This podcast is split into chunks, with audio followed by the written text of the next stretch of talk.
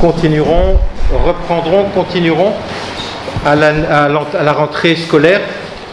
Ici, c'est une conférence de circonstances sur l'exhortation apostolique à Maurice Laetitia que le souverain pontife a signé le 19 mars dernier et publié le 8 avril.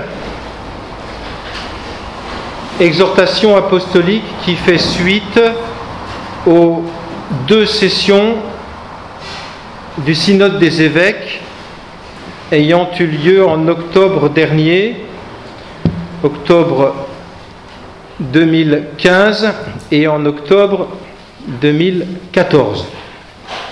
Comme il arrive souvent en pareilles circonstances, à l'issue d'une réflexion synodale, le pape produit un document généralement appelé comme celui-ci exhortation apostolique. Elle traite, comme vous le savez sans aucun doute, du mariage et de la famille. Et je vais me contenter le mieux possible ou le moins mal possible dans toute la grande et plus longue partie de vous résumer l'enseignement de cette exhortation. Dans la deuxième et moins longue partie, j'aborderai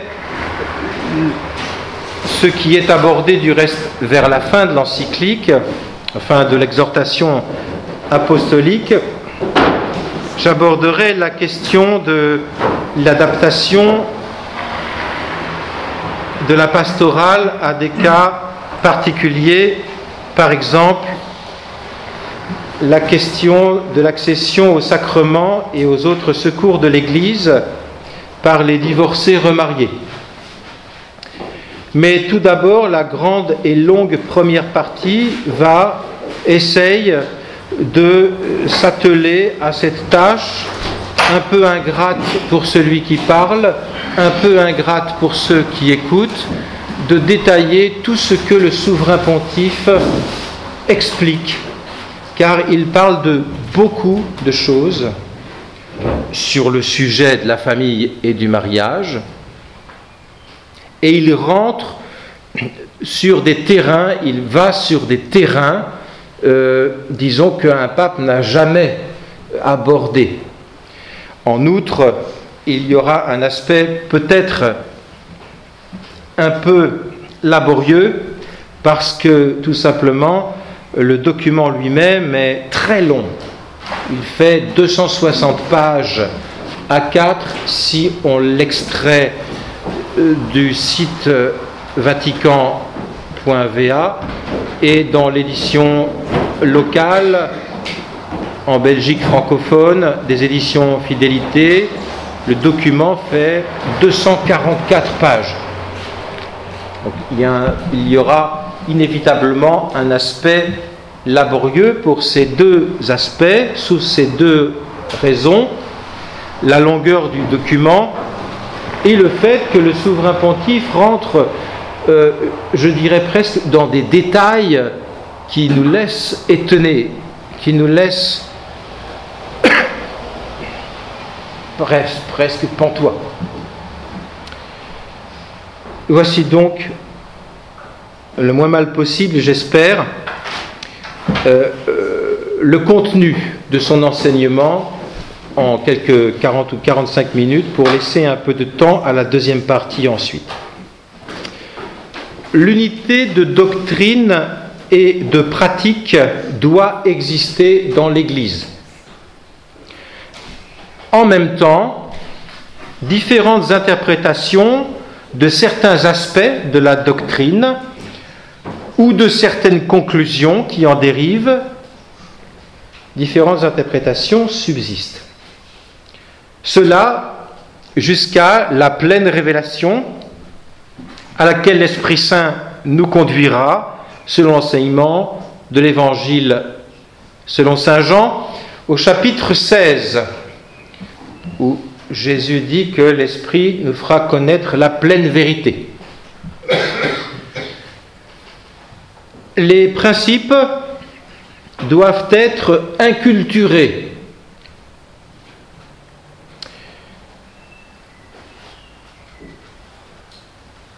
Et le souverain pontife articule, développe sept, euh, neuf chapitres que je vais, pour les sept premiers, successivement résumer. Le premier s'intitule À la lumière de la parole. Je vais passer très vite.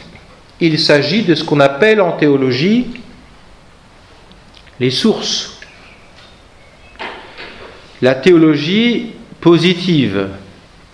Comment, de quelle manière donc l'écriture sainte traite la question de la famille et la question du mariage.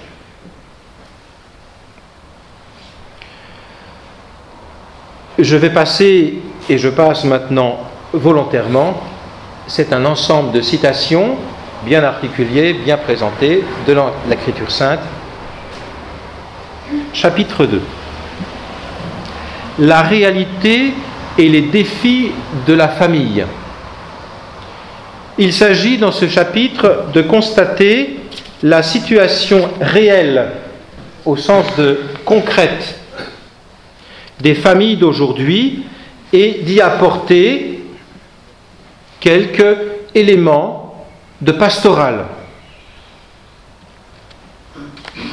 Ce fut un objectif du double synode et le souverain pontife y ajoutera, y ajoutera dans cette exhortation d'autres préoccupations qui lui sont plus personnelles. On constate, en tout cas dans le monde contemporain, un changement anthropologique et culturel profond, par exemple et notamment une demande plus grande d'une marge de liberté qui appelle une approche plus diversifiée que d'habitude, qu'autrefois, qui valorise cette approche, la communication personnelle entre les époux. Ni la société dans laquelle nous vivons, ni celle vers laquelle nous cheminons ne permettent aujourd'hui à l'Église la simple pérennisation, répétition pure et simple, sans discernement, de formes ou de modèles du passé, car ces formes et ces modèles du passé changent profondément, sont en profonde mutation.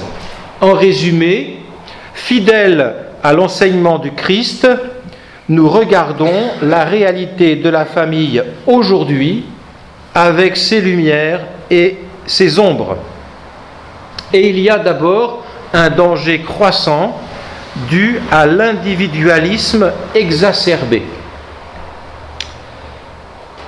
Il y a aussi un rythme du travail, un stress contemporain, il y a la culture de la possession et de la jouissance, tout cela beaucoup plus répandu aujourd'hui qu'hier. Cela accentue les difficultés des familles. Également la personnalisation de toute chose, de tout euh, enseignement, mais en valeur, bien sûr, c'est le côté positif, l'authenticité. Hein. au lieu de reproduire platement les comportements habituels d'autrefois, chacun prend à son compte, personnalise sa réponse au message de l'Église, et cela donne une plus grande authenticité, mais mal orientée, cette personnalisation extrême, qui est une individualisation même, provoque des attitudes de suspicion, une grande fuite de l'engagement très patente dans la société occidentale, une tendance très forte au refuge dans le confort individualiste et dans l'arrogance vis-à-vis d'un enseignement extérieur. Au fond, il est facile aujourd'hui de confondre la liberté authentique avec l'idée selon laquelle chacun jugerait bon comme il lui semble. Dans ce contexte, l'idéal du mariage, avec son engagement d'exclusivité, un seul homme, une seule femme, de stabilité jusqu'à la mort, finit par être laminé par des convenances circonstancielles ou par des caprices de la sensibilité due à l'individualisme. On craint alors la solitude d'un côté, mais on désire un milieu de protection et de fidélité d'un côté, ce qui est du côté de la famille donc, mais en même temps, la crainte grandit d'être piégé en quelque sorte dans une relation qui peut retarder la réalisation des aspirations personnelles ou individuelles. Les bons côtés de la famille, on les désire, l'engagement, non. Nous ne pouvons pas toutefois renoncer à proposer le mariage pour ne pas contredire la sensibilité actuelle ou pour être à la mode ou par complexe d'infériorité. Donc il faut continuer à proposer le mariage chrétien.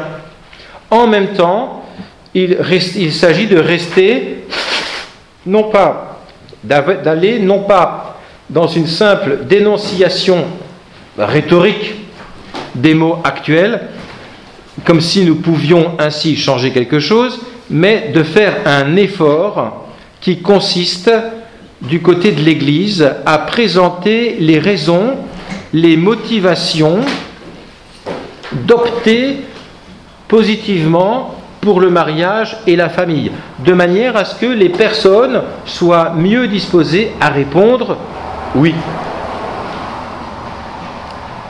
Nous avons souvent présenté le mariage dans le passé par un accent, avec un accent quasi exclusif sur le devoir de la procréation. Procréation, procréation, procréation. Très lourde insistance, quasi exclusive. D'autres fois, nous avons présenté un idéal théologique du mariage trop abstrait, loin de la situation concrète et des possibilités effectives et réelles des familles en face de soi.